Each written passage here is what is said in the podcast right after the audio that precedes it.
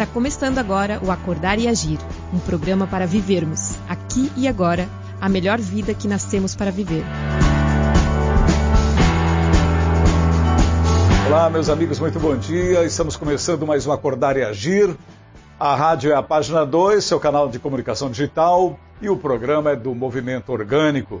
Estamos abrindo o programa da quinta-feira, hoje dia 7 de maio, desejando a vocês um dia bem bacana e que esse assunto possa despertar a sua atenção também. Eu considero um assunto muito pertinente, uh, um assunto da hora, como a gente coloca, porque, afinal de contas, as interrogações são tantas e uma delas é saber como será esse mundo pós-pandemia. Pois o tema é exatamente esse: o mundo do trabalho no pós-pandemia.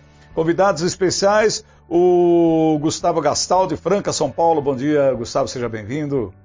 Muito bom dia aí, pessoal. Bom dia, Carlos. Bom dia, Renan, Cristiano e os ouvintes aí. Prazer estar aqui com vocês, viu? Legal. Renan, bom dia em Blumenau. Bom dia, Carlos Henrique. Bom dia, é, Gustavo, Tiano. É, bom dia ao nosso ouvinte também. E vamos lá, é um tema bem importante esse.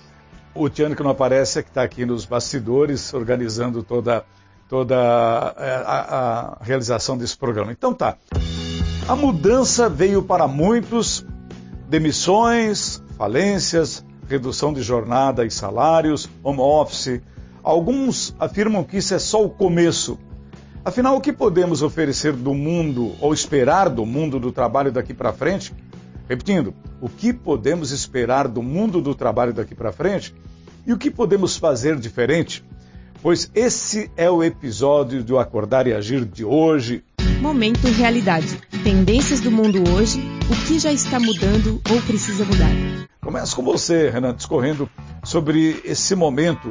A gente, eh, me permita, eh, tem já alguma coisa direcionando para que a gente possa focar algo uh, ou não, Renan? É, eu acho que assim, no, no, no, momento que nós estamos agora, né, o, o, choque já veio, as coisas estão acontecendo, né, então existe sim, existe um, um, um direcionamento meio que obrigatório, as pessoas estão tendo que se ajustar e, e, não tem outra saída, né, e, e, e, eu acho que essa é a grande oportunidade da gente conversar e refletir sobre isso aqui, né, é um tema que, né, o Gustavo é, propôs ali, eu acho que ele também tem algumas é, colocações importantes aí para a gente abordar, né, Gustavo? Opa, tamo junto. Ô, Gustavo, eu, é. eu, coloquei da seguinte forma: é que geralmente alguém no mundo aponta um norte, cria uma vibe, dá uma ideia. E esse alguém já sinalizou, já, já tem esse alguém é, mostrando uma direção ou é cedo ainda? Então, como o Renan colocou, né, eu acredito que a única certeza que nós temos é que a mudança chegou né, para todo mundo. Né? E como nós estamos inseridos nisso, né, muitas pessoas podem enxergar isso como um empecilho de crescimento, né, mas a gente precisa também enxergar as oportunidades que vêm né, dentro desse momento que nós estamos, dentro desse contexto, que eu acredito que é cheio de dificuldades, sim, porque o novo, né, a mudança traz é, talvez grandes dificuldades, mas é uma possibilidade também de ter crescimento diante disso, como nós estamos observando já acontecer, porque não tem outra saída, já recebemos esse choque, né? Então, precisamos daqui para frente ver como é que nós vamos é, reagir né, diante de tudo que está acontecendo. É, eu acho que até, até tem pessoas, Carlos, que estão assim, fazendo algumas previsões, dizendo que vai ser assim, que vai ser assado. Só que eu acho que é muito prematuro ainda qualquer tipo de previsão nesse momento, né? Dizer que, ah, para mim, uh, uh, uh, os, dois, os dois extremos do espectro ainda são possíveis. Né? A gente tem uma mudança completa ou a gente não muda nada e voltar exatamente como era antes. Então, se tudo isso aí é possibilidade ainda, então é, a gente tem que ir com bastante cautela. Né?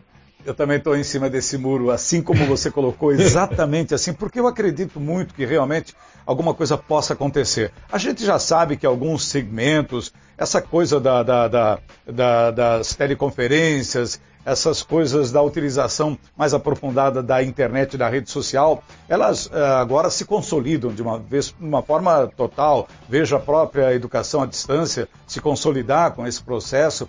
Mas, evidentemente, que ainda tem muita coisa que a gente não tem resposta. E é muito cedo também para analisar, porque eu tenho medo, Renan, não sei você, Gustavo, de que uh, logo que você sentir que as coisas estão indo para um caminho da uh, normal, normatizar tudo isso, a gente volta a ser o que era. É, eu acho que foi justamente por isso, Carlos, que eu falei com o Renan para propor esse tema, né? Porque eu acho que chegou o momento, ou as empresas vão conseguir é, trabalhar de uma forma um pouco mais cooperativa, né? De integrar um pouco mais a questão emocional, a questão é, amorosa, até espiritual, né? Com os colaboradores, no sentido é, de ter realmente uma comunhão entre as pessoas ali, né? De ter uma troca um pouco mais humanizada, né? Porque as pessoas não estão aguentando mais essa relação de competição, né? Então eu vejo assim o quanto que está sendo destrutivo mesmo nas comunidades, né, nas empresas. Né? Você trabalhar e acordar na segunda-feira igual um maluco, sai de casa correndo, deixa os filhos para trás, trabalha mais de oito horas por dia, volta para casa cansado e não tem um tempo de novo para refletir, para pensar nas questões afetivas, nas questões emocionais. Né? Então eu vejo o quanto que esse despertar veio né, para a gente poder trabalhar de uma forma mais humanizada, né? enquanto isso está sendo importante. Então eu não sei também de que forma nós vamos conseguir abordar isso dentro das empresas, das instituições, mas esse desafio, né, eu sinto que veio para os líderes repensar também uma maneira de conduzir o trabalho, né? E porque os colaboradores também estão é, um pouco mais inquietos com relação a isso. Claro. O Renan, é, dentro dessa linha, só para te dar um, um combustível a mais aí, essa questão que ele coloca, né? Todos nós inseridos nesse quadro competitivo imposto a, a gente. O, o sistema nos impõe essa competição. Pois ele disse agora que a coisa realmente extrapolou, não temos mais condições de suportar essa carga. O ser humano, o, o, a pessoa, era isso que, se, que podia resultar, né? Não aguentar mais, né? É, eu, eu ainda né, acredito que é, essa grande oportunidade ela vem para aquelas pessoas que têm o um mínimo de consciência dessa situação, né? É, mas existem muitas pessoas que não, não apesar do impacto, apesar do baque, apesar de tudo, ainda não despertaram essa consciência, né? E continuam meio que sofrendo e torcendo e se apegado e se apegando ainda na, no retorno, né? Do, no, no, no, status quo, na volta de tudo como era antes, né? Então existe esses dois, esses, esses dois mundos, assim eu diria, né?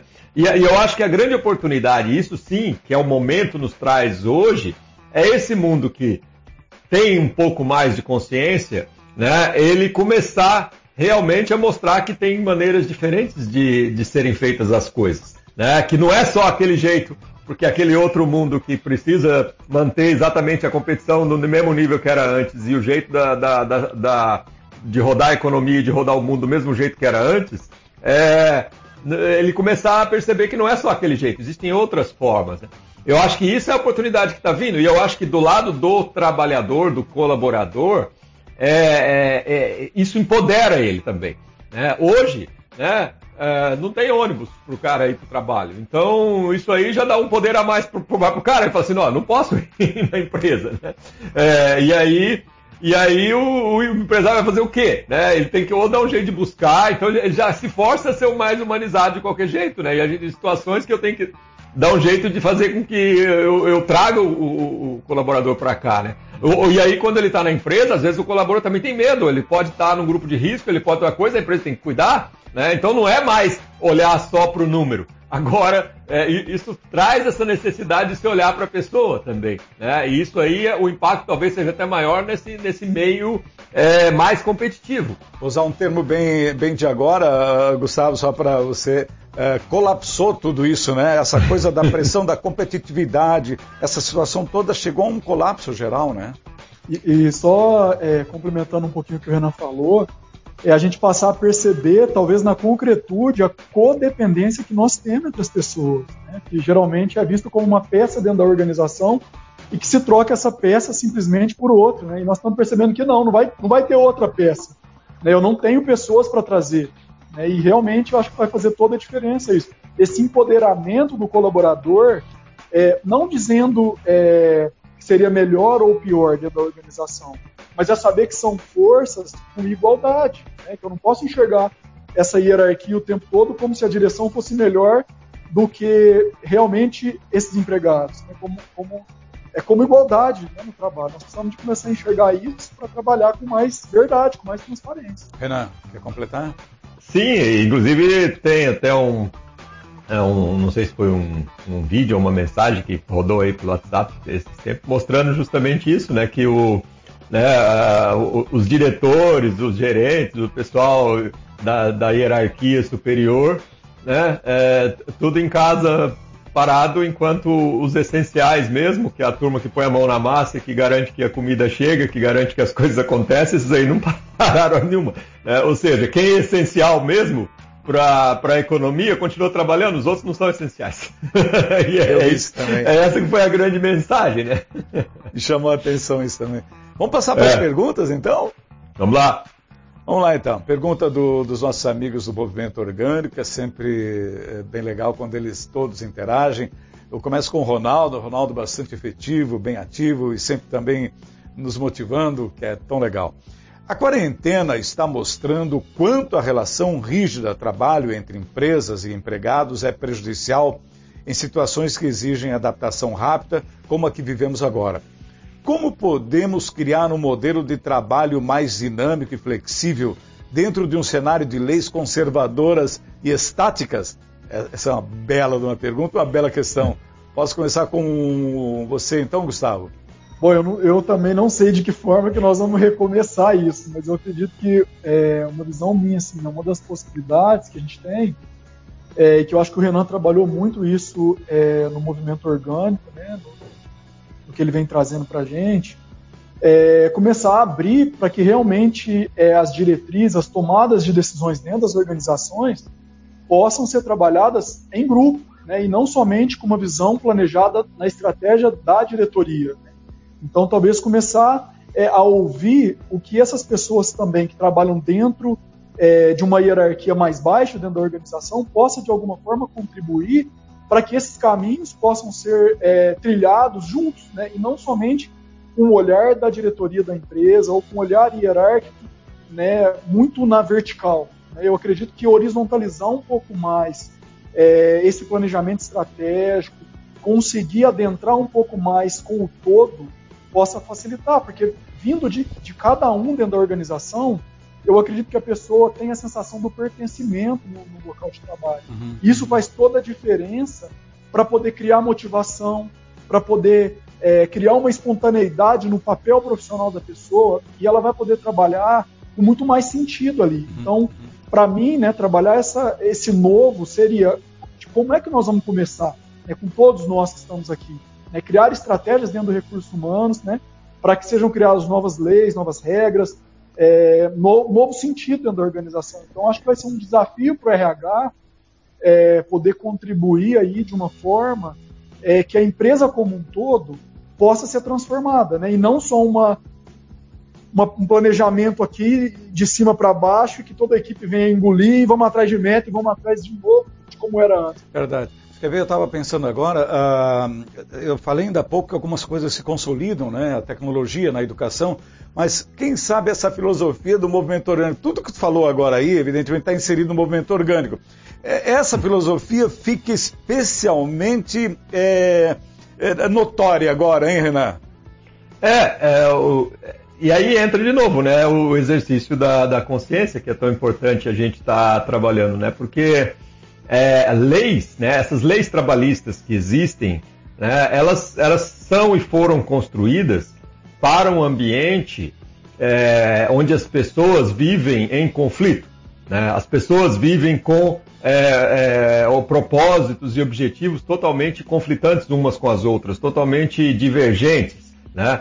Então, se a gente pensar aí 50 anos atrás, ou menos, até 20, 10 anos, at anos atrás, é, o, o, grande problema é esse. O problema é que o empregado está contra o patrão, o patrão está contra o empregado. Isso é, é, faz com que as leis sejam cada vez mais rígidas e cada vez mais duras no sentido de proteger né, a, a, relação ali, né? E, e, obviamente proteger o lado mais fraco, que é o, o do trabalhador, é o, é o, do empregado, né? E isso aí os empresários, né, meio que acham ruim até, né, o protecionismo que existe na lei e tal, mas isso é, é oriundo de uma prática é, centenária, né, que as empresas realmente exploraram, exploram é, a, a, hierarquia nesse sentido, né? Então, tudo quanto é lei, ela geralmente vem com atraso. O governo ele é muito atrasado nesse, nessas situações todas. O governo não, não tem como ele se adiantar, é impossível, porque a própria natureza do sistema não permite que isso aconteça. Né? O governo não vai criar uma lei totalmente aberta e totalmente.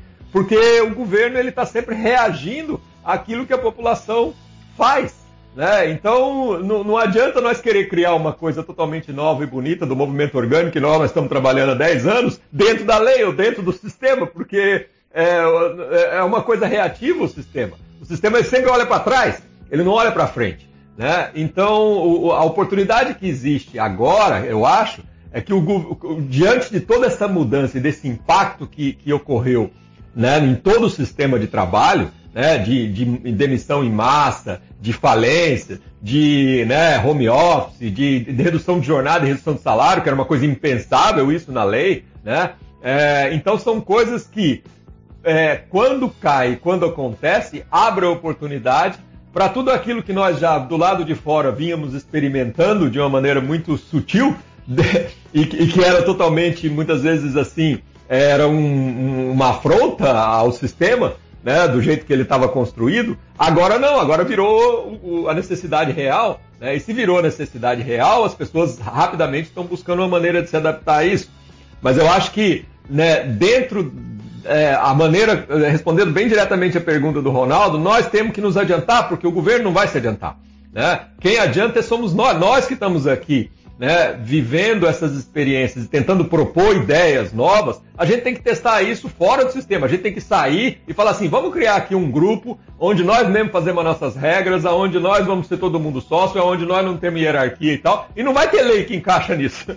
Né? A lei só vai vir depois, e depois que vê que isso funciona, depois que vê que as pessoas estão felizes ali dentro, aí de repente pode vir um governo e falar assim: ah, tem, uma, tem um lugar aqui que dá pra gente né? Então nós temos que testar isso é fora do sistema. Não adianta a gente querer fazer dentro ou de acordo com as regras que estão estabelecidas aí, porque as regras que estão estabelecidas aí são regras do passado. Olha aqui, o, o, o Nasser de São Paulo está invocando o, o Domênico de Massi, que pregava o ócio criativo, para formular a pergunta a seguir. Diz assim, acredito que algumas poucas organizações terão a consciência necessária para a mudança de crenças e adotar o home office e a redução de jornada como alternativas viáveis. Será que finalmente, aos poucos, alcançaremos o chamado ócio criativo? Gustavo, contigo. Eu li um pouquinho do Domênico De Masi, eu acho que estamos caminhando para isso, né? Mas eu não sei se ainda a gente está com essa consciência né, de trabalhar com esse ócio criativo, porque eu vejo que essa questão da perturbação da produção né, de ter que produzir, de ter que faturar, de ter que render sempre, de ter que competir, né, ainda está muito latente né, no ser humano. E quanto que nós estamos em dificuldade? O Renan colocou isso é, numa das perguntas atrás aí, né? É, será que as pessoas estão despertas para esse novo momento? Né, e ele disse assim, é, quem não está, está carregando um sofrimento, né? Porque se eu estou em casa sem produzir, sem faturar, sem trabalhar, né? Eu falei agora com um amigo meu, ele falou, Gustavo, eu vou enlouquecer, porque eu tô, eu tô me sentindo inútil aqui, né? Então, assim, se eu não estou trabalhando, eu não estou faturando, eu, não, eu sou inútil? É claro que não, né? Mas a tendência é a gente trabalhar com julgamento muito grande né, com relação a isso. Há uma possibilidade muito grande, talvez, de conseguir integrar esse trabalho em casa, né, com esse ócio criativo. Mas nós estamos aprendendo ainda com isso, né, Carlos? Eu vejo que essa pergunta do Márcio é muito importante porque dentro dessa aprendizagem ainda vem um pouco de sofrimento, dessa inutilidade ah, à vida. Eu muitas vezes me surpreendo no final do dia, pô, não, hoje não produzi nada. E, e, a gente traz esse conceito de casa, né? O dia que você não produz nada, você não se sente bem, não merece comer. né, Renan? Não é mais ou menos assim? É, eu, eu, já me, me, me, incomodei com isso há muito tempo atrás e eu já há muito tempo pratico esse ócio reflexivo na boa. É, no, no, produzir para mim eu já nunca gostei muito de produzir mesmo, então eu prefiro eu prefiro é, pensar, eu prefiro refletir, eu prefiro ver como são as coisas, eu prefiro trazer ideias, né? E, e, e, e assim, junto dessa, eu acho que é, essa é, é a grande oportunidade que né, as pessoas podem ter agora, né? Porque eu eu fiz isso por escolha, muitas pessoas estão tendo que fazer isso agora por obrigação, né? E, e, aí talvez essa obrigação não traz, a, não vem junto com a consciência. As pessoas sofrem, né, pelo fato de não estarem é, produzindo, entre aspas, né? Mas produzindo o quê e para quem? E com que sentido? E, e para que? É, é, é essa, esse questionamento que o ser humano não aprendeu a fazer porque não teve essa oportunidade de ter o ócio. o ócio reflexivo. Eu chamo, eu chamo de ócio reflexivo, eu, nem, eu nunca li o Demasi, certo? Mas eu já trazia isso aí no movimento orgânico como ócio reflexivo. É a gente poder parar e refletir sobre as coisas, né? Questionar num primeiro momento para depois criar. Né? Primeiro a gente tem que parar e questionar. Né? O, o, qual que é o sentido disso? Por que, que nós estamos fazendo isso? O que, que nós estamos levando? Por que, que eu sofro tanto quando eu paro? Né? É, é, essas, esse tipo de questionamento, eu acho que se as pessoas. Né, e isso está acontecendo, eu vejo que uma das grandes oportunidades que está acontecendo são pequenas empresas, empresas assim, eu, tô, eu até contribuo com alguns empresários no movimento orgânico nesse sentido, é eles descobrir que, que maravilha, que agora eu posso falir minha empresa e, não, e, e eu não vou ser julgado por isso. Sério, tem alguns empresários que estão nessa, poxa, agora eu posso mandar todo mundo embora, posso tirar esse peso de cima de mim, que eu estou sofrendo, tem um monte de tempo aqui com isso, mas que se, eu, se, se acontecesse antes, eu quero fracassado. agora não, agora eu tenho uma desculpa para poder fazer Sim. isso. Né? Oportunidade e... para quebrar. É, mas é sério mesmo, oportunidade para quebrar. Certo? E, e, tem muitos que estão nessa. Porra, então por que não? Mas é justamente o, a, a, a oportunidade de parar para pensar está trazendo isso à tona, né? E, e, eu acho que isso aí, as pessoas que vivem em empregos, né, ou que dependem de empregos e tal, é, essas pessoas talvez, é, é, elas já, muitas, né, que já passaram durante suas vidas, independente de ter crise ou não, muitas que já passaram por, por demissões e por falta de emprego e por estar procurando e não conseguindo e tal, acabaram desenvolvendo a sua criatividade, desenvolvendo seu empreendedorismo, fazendo alguma coisa, arrumando um bico, arrumando um jeito e, e, e sobreviver. Então são pessoas que já passaram por esse tipo de dificuldade várias vezes e que hoje têm uma facilidade maior de, de se virar e de conseguir autonomamente criar alguma renda ou vender ou fazer alguma coisa, né? É, aqueles que vão sofrer mais é aqueles que não passaram por isso ainda, que viveram realmente, acharam que o, que o mundo ou que a forma como foi construída o sistema trabalhista ia manter eternamente uma renda e uma receita. E, e não é assim que funcionam as coisas. Eu acho que a oportunidade precisa vir para todos. E agora com a questão do desemprego, que aumenta muito, né, aumentou muito, está aumentando muito, eu acho que é justamente essa oportunidade das pessoas começarem a descobrir que, oxa, não adianta eu depender de emprego na minha vida. Não adianta os governos ficar falando que a coisa mais importante é ter emprego. Porque isso aí não tem segurança, não é um negócio que garante nada para as pessoas no final do dia. O que garante é a possibilidade das pessoas serem criativas né, e autônomas é, e, e, e colaborativas entre si. Quanto mais a gente caminhar por esse caminho, a gente nunca vai sofrer por falta de emprego. Uma, uma, coisa importante, só complementando que eu vejo, é que o papel profissional ele tem a sua devida importância. Né? Nós não estamos falando de não produzir, de não render. Né? Mas o que eu acho importante é que momento que eu cultivo esse ócio para poder pensar o meu trabalho, refletir o que eu faço, e ter tempo para também estar tá em acesso com a gente mesmo, né? podendo olhar para tudo aquilo que eu venho fazendo, o que, que eu venho contribuindo, porque geralmente é, os trabalhos são alienantes, né? de ficar o tempo todo com uma monotonia muito grande e com pouco espaço reflexivo para poder ver aqui de, o que, que de fato eu estou contribuindo né? para essa sociedade, para esse país, para esse é. mundo que eu estou vivendo. Né? Então eu acho que é diferente também é, ter um ócio criativo de achar que eu não devo produzir nada. Né? É claro que eu produzir, eu trabalhar faz todo sentido. O papel profissional vem com um significado muito grande de transformação na vida. Sim, e é natural as pessoas quererem fazer algo. Ninguém vai ficar parado, sentado o dia inteiro e ficar achando feliz, não. Eu, de, de, de, em algum momento, né? Por mais que eu goste de refletir, eu gosto de pegar a mão na massa, minhas ferramentas, sair fazendo coisa, claro. ou plantar alguma coisa, ou fazer isso. Todo mundo é assim, né? Então isso é da natureza do ser humano. O ser humano não precisa, a gente não precisa se preocupar. Olha, olha uma criança que é onde nós podemos refletir, olhar a nossa natureza mais pura. Olha uma criança, ver se ela fica parada. não fica parada, uma criança de 4 anos, 5 anos, Renan, ela está sempre fazendo alguma coisa. Renan, nesse, nesse período, eh, eu vou falar um exemplo meu. Quanto eu já aprendi a fazer coisas que eu não fazia. Como eu já desenvolvi alguns afazeres que nem imaginava que um dia eu fosse realmente, é, literalmente, botar a mão na massa. Isso é, se ocupa, né? o tempo passa melhor. Né? Exatamente. Né? Então, então assim, a, a, questão do produzir aí, a gente, a gente é, é, meio que vincula muito a é, tá vendendo tempo para poder rodar máquinas e jogar produto no mundo, certo? Agora, o que fazer com esses produtos? De onde vem essa matéria-prima e por quê? E que sentido tem nisso que eu estou fazendo? Eu acho que é isso que é a grande, a grande coisa. Talvez, ao invés de eu estar tá, né, é, rodando uma máquina aí que está pegando um monte de alimento industrializado, cheio de produto químico, jogando dentro de um saco plástico e jogando para o mundo, eu poderia estar tá em casa produzindo um alimento ali que serviria para cinco, seis pessoas, natural, orgânico e, e ao mesmo trabalho né? Ou talvez eu vou estar com um tempo muito mais saudável e muito mais voltado para algo que realmente me, me, preenche do que eu estar sentado lá naquela máquina. Muito então é esse tipo de reflexão que nós temos que trazer para as pessoas, né? Lógico, nós precisamos ajudar e muito as pessoas que estão ainda é, né, tão presas nessa mentalidade que elas, elas acabam é, é, caindo num, num, num, num, num ambiente de submissão, né? Tipo assim, de, de quase que de é, incapacidade de, de, de, de, agir dessa forma. Né? Então, as pessoas que estão numa, numa, classe social de mais baixa renda, que não tiveram acesso a tantas coisas, então, muitas vezes elas, elas são reféns, são tão reféns desse sistema, né, que a gente olha para elas e, e, realmente elas mesmas se, se, entram num estado de miséria e, e, e nós precisamos ajudar muito elas, porque ali elas que têm pouco, elas têm condições de nos ensinar a como fazer melhor as coisas. Muito legal. É, é ali que talvez está a grande oportunidade. Nós precisamos ajudar muito essas pessoas. Eu acho que vai ser o maior desafio é, ah. para a gestão de pessoas nas organizações. Eu acho que esse é um desafio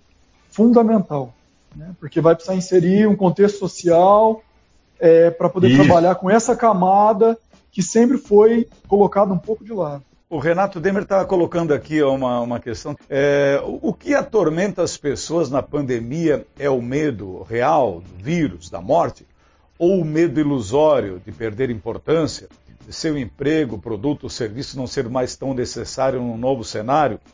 Como lidar com medo ilusório? É a pergunta do nosso prezadíssimo Renato Demer. Começa contigo agora, Renan.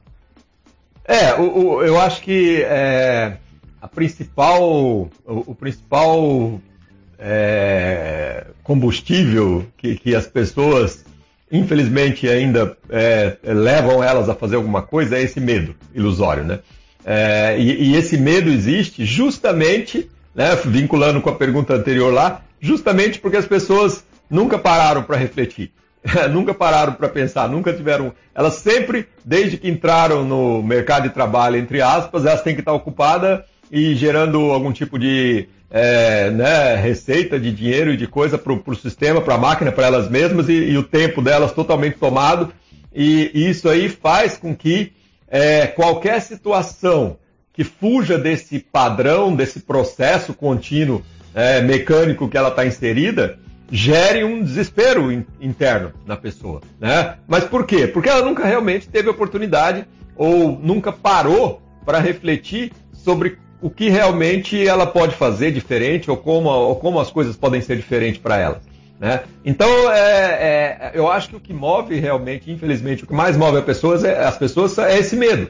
Né? E a, a, se nós tivermos é, condição de, de, estar próximos a essas pessoas, ou mesmo se nós tivermos algum, algum desses medos dentro de nós, o grande, a grande oportunidade é isso, é a gente pensar. Eu acho que o maior antídoto para emoções destrutivas é a reflexão racional. A gente começar a pensar realmente, será que existe esse fantasma todo? Será que não dá para a gente né, colaborar, ajudar uns aos outros? Será que em outros locais isso não já aconteceu e as pessoas se viraram? Será que. Né, se, se, a gente começar a olhar tudo que existe de oportunidade boa da gente é, é, criar soluções novas né, na nossa vida, o medo vai se dissipando, né, e a gente começar a interagir, colaborar uns com os outros, o medo vai se acabando. Né? Agora, o, o, desafio é esse realmente, porque as pessoas estão tão presas no, no, no, no, mecânico, no processo, no tudo certinho, não tem que ser assim, que quando sai disso, né, aí vira um desespero.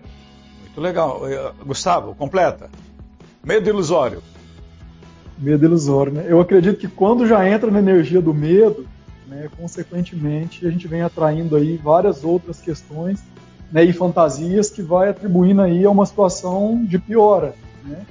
Então, como o Renan bem colocou, né, agora eu acho que é o momento realmente da gente conseguir ter uma troca diferente diante da vida, né? Refletir o que, que eu estou fazendo, isso tem sentido, é, o que está acontecendo comigo, esse medo é real, né? Porque realmente muitas coisas vão mudar. Eu vou perder, às vezes, um posto que eu tinha de trabalho, eu vou perder um, um emprego, né? Mas o que que fica de verdade, né? O que que vai ficar aqui é meu? Qual a condição que eu tenho é, diante do que eu estou vivendo hoje, né? Porque vai aparecer também outras possibilidades, né? Igual o Renan colocou, de troca, de parceria, de mudança, né? Então eu vejo assim o quanto é importante gente trazer é, realmente para essa verdade nossa, para a racionalização que ele trouxe, né? Porque não, tem outro caminho a não ser enfrentar, porque o medo geralmente é, fica uma ansiedade fantasiosa, é de muitas coisas reais, mas de muitas coisas que não vão acontecer. Claro, claro. Então, como é que eu vou enfrentar isso? Medo ilusório é a mesma coisa que preocupação, Renan? Renan?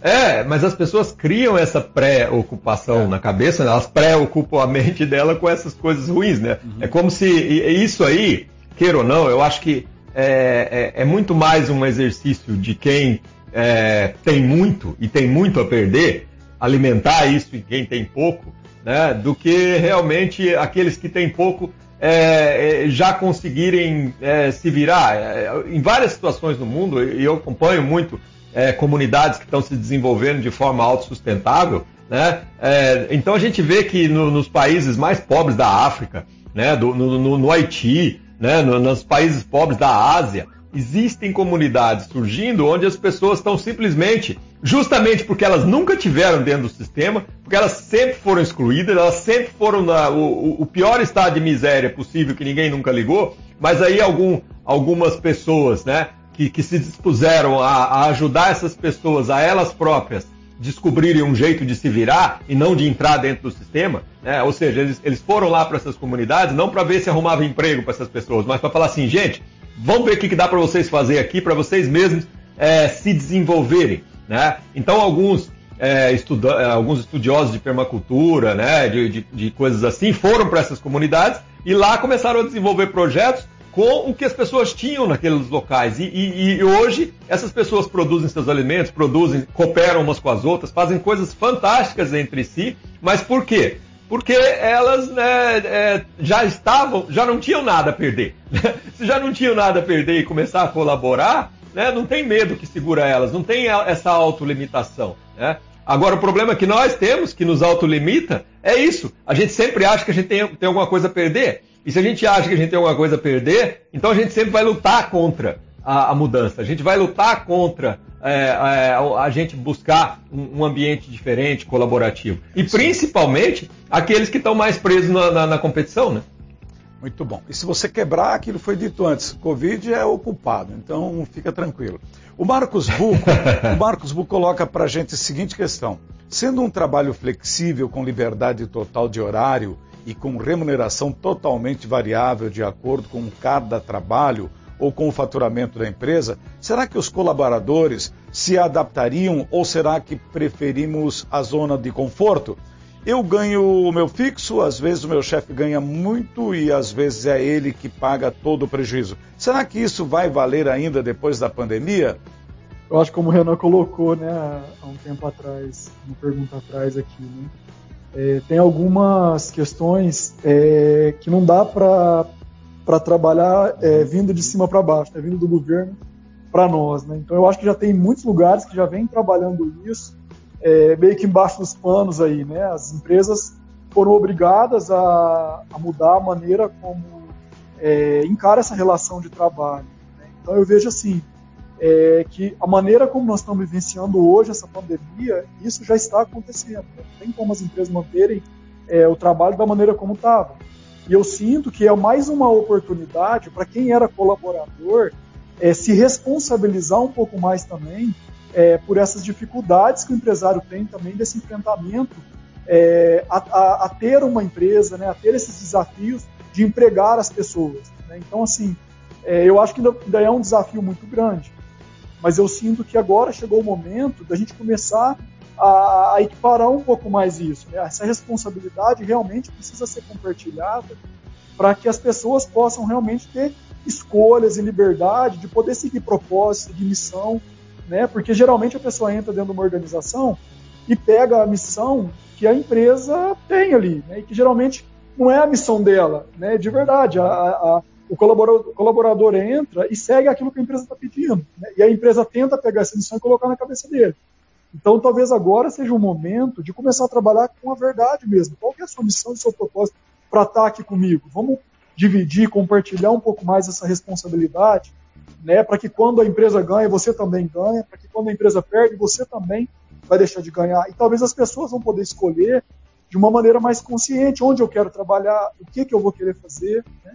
Então, para mim, eu acho que surgiu aí uma oportunidade é, para as pessoas começarem a desenvolver mesmo esse aspecto da criação, do novo, né? porque ficar preso né, naquele salário que durante muito tempo a gente percebia que várias pessoas buscavam, já não, já não vai ser mais um caminho, porque as empresas estão tendo que reduzir hora, reduzir salário.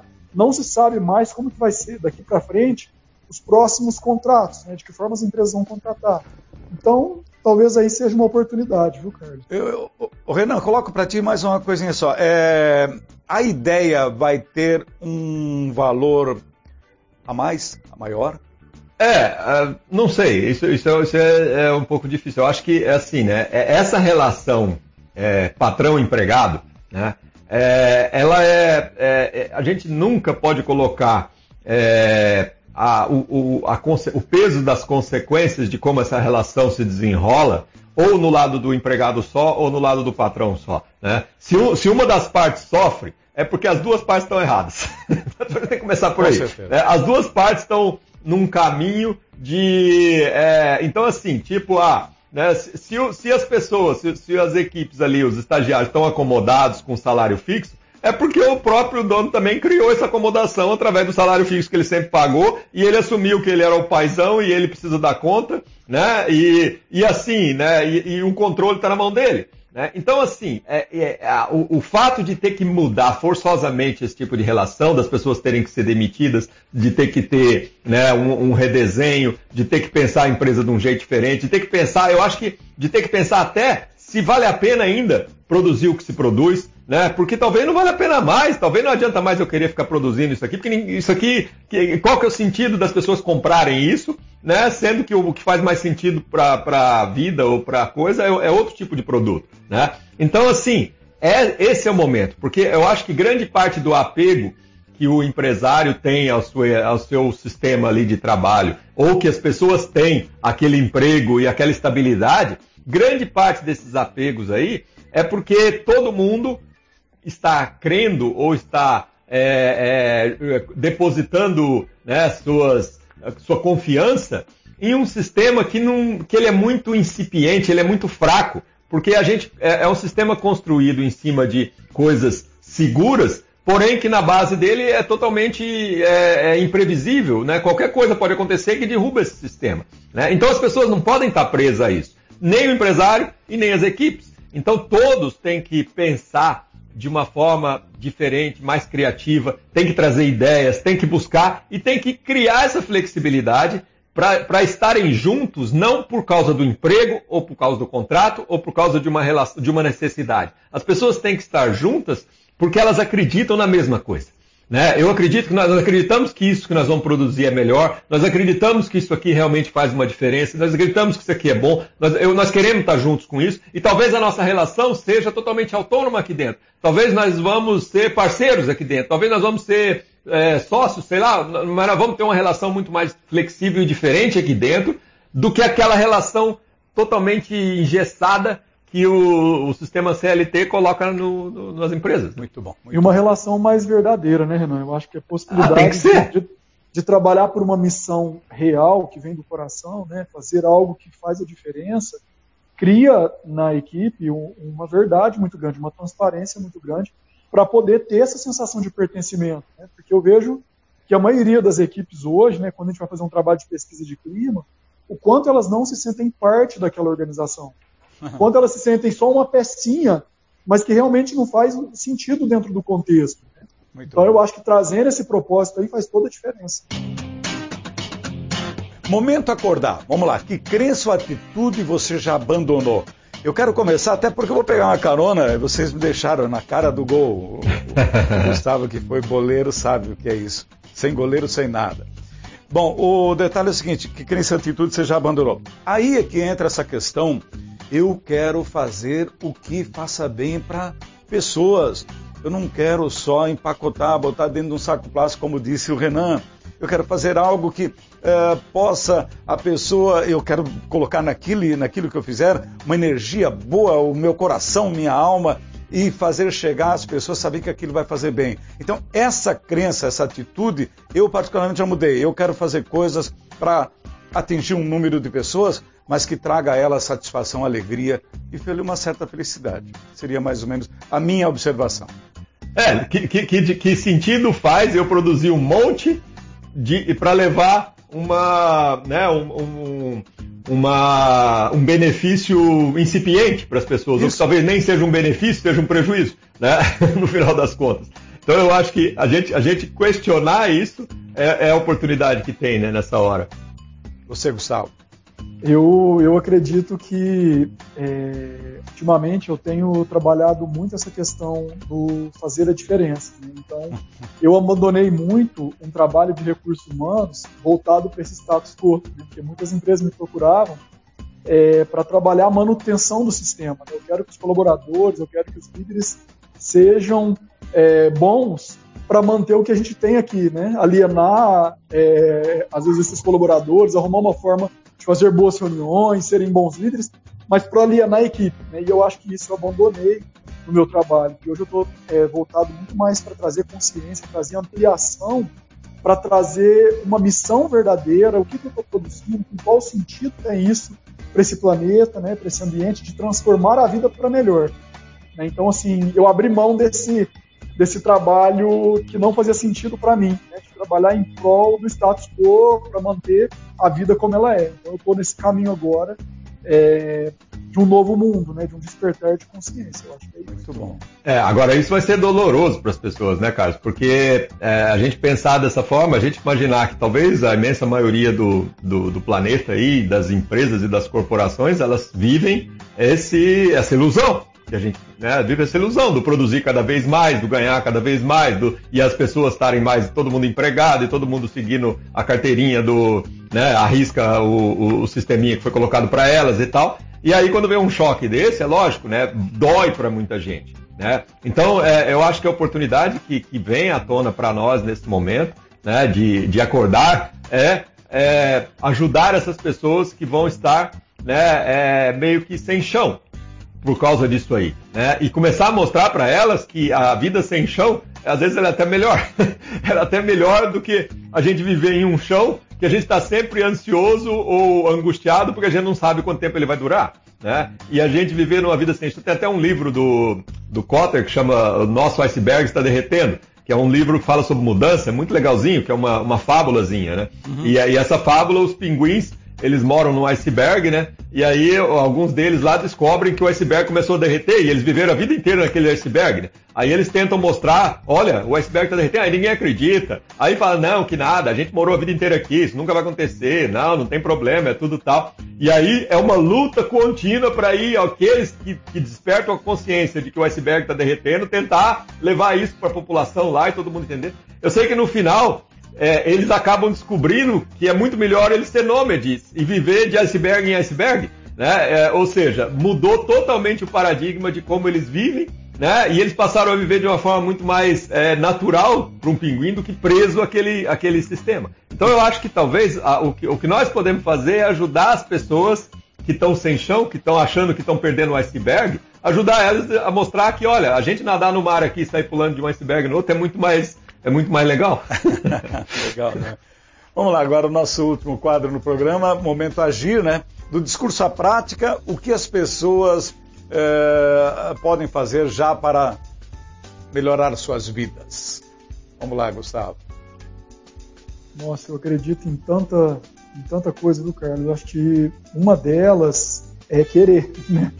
Eu acho que para mudar a vida a pessoa tem que olhar para ele e falar, eu quero, diante do que eu estou passando, é, enxergar a possibilidade, enxergar a mudança na própria vida, né? porque ficar com a resistência é um péssimo caminho, porque não adianta resistir a algo que está imposto, que está colocado, né? que a escolha que eu tenho é, é o enfrentamento. Então, eu, ou eu enfrento isso com amorosidade, né, que seria ver possibilidade de crescimento, ver de que forma é, eu vou criar um caminho de mais vida dentro do próprio contexto, né? Ou, eu, eu, ou eu posso escolher também entrar por um caminho da resistência e ficar no sofrimento. Então, talvez um caminho possível seja é, criar um diálogo interno consigo mesmo, né? e ver o que, que, que, eu consigo fazer é, na própria vida sem ser só trabalhar, né? sem ser só render, sem ser só faturar. Né? O que, que a minha família traz é, de mudança, o que, que os meus amigos são para mim, né? o, que, que, o que, que a vida como um todo, e não só o papel profissional, é, traz para que eu possa crescer como pessoa. Né? Porque a gente tem a impressão de que tudo que a gente faz na vida tem que ser para o trabalho. Né? Então, todos os cursos, tudo que eu vivo, tudo que eu, eu vejo o tempo uhum. todo as pessoas fazendo curso. O que, que você está fazendo? Ah, fazendo um curso. Mas para que você está fazendo esse curso? Ah, porque vai aumentar meu salário. Então, eu, eu, vejo que as pessoas geralmente estão muito loucas né, por dentro, buscando muito fora, né, esquecendo de ver o que, que realmente elas representam para elas mesmas. Então, Verdade. talvez começar a descobrir um pouco a essência de cada uma, né? É, e para isso, né, tem várias formas, cada um busca do seu jeito. Alguns buscam religião, outros com meditação. Quer ver um detalhe? A gente está mais em casa e ali você está vivendo a família. Eu falo a família, uma célula.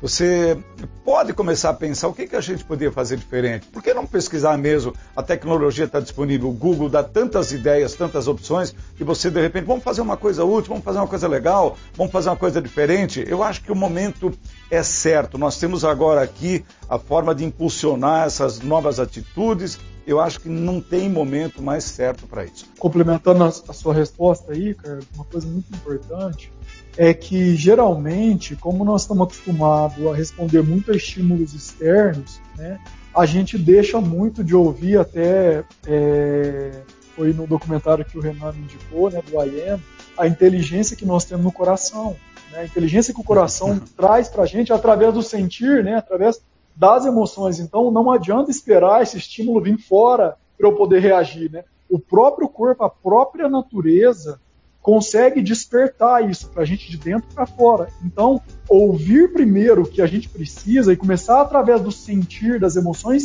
é que estão dentro de nós para poder ver por onde eu vou é, é crucial, é fundamental. Né? Então, talvez assim, é, não vai adiantar eu, eu, eu, buscar essa resposta no outro. Não vai adiantar eu buscar essa resposta na internet. Né? Essa resposta ela vem de dentro primeiro e aí sim precisa de ter esse ócio, né? Para vir o criativo, para poder ter esse contato consigo mesmo. Então, eu acho que isso, para mim, faz toda a diferença para ter uma ação mais positiva à vida. Fecha a régua aí, passa a régua aí, Renan. É, e, e o, o, outra coisa que é fundamental, que eu diria, né, no, que as pessoas podem fazer já, é, é diminuir o consumo. Eu acho que a máquina e o sistema colocam para gente que nós precisamos ter é, necessidades ou um estilo de vida que são é, é, muito além do que a gente realmente precisa para sobreviver. Né? E a gente perdeu a noção do que, que a gente realmente precisa. Eu acho que se todos nós temos uma oportunidade nesse momento, é de olhar e falar assim, meu Deus, o que, que realmente é necessário para minha Pô, vida? Né? Se a gente olhar para isso, a gente vai conseguir atravessar é, essa mudança de uma maneira muito mais tranquila, né? E aí a gente vai descobrir que um monte de coisa que a gente acha que precisa, na verdade a gente não precisa. Entrou uma figurinha aí, né? A gente viu aí. Entrou, veio aqui participar junto aqui. Então tá bom. Pessoal, é isso aí. Hoje foi um tema bem bacana que a gente focalizou aqui no Acordar e Agir dessa quinta-feira. O mundo do trabalho no pós-pandemia, com o Gustavo Gastal de Franca, São Paulo, Renan Carvalho em Blumenau, Gustavo, grande abraço, muito legal a ideia da gente debater esse tema aí. Lucas, grande abraço para você aí, para Renan, para todo mundo aí que está nos assistindo. Viu? Muito bom estar aqui com vocês, viu, gente? Valeu. Renan, abraço. Valeu, Renan. obrigado, Gustavo, obrigado, é, Carlos, Cristiano, grande abraço para todo mundo aí. Tá certo. E na quinta-feira que vem, uh, sempre a partir das 8, um programa inédito aqui na página 2 do Movimento Orgânico. Você pode acompanhar, os temas são os mais diferentes e sempre dentro da, dessa conjuntura que a gente está vivendo, a gente está tentando é, aproveitar todas essas, essas oportunidades que essa situação nos impôs e tentar fazer literalmente do limão uma limonada. Um grande abraço a todos, até semana que vem. Este foi o programa Acordar e Agir. Muito obrigada e até a próxima terça-feira.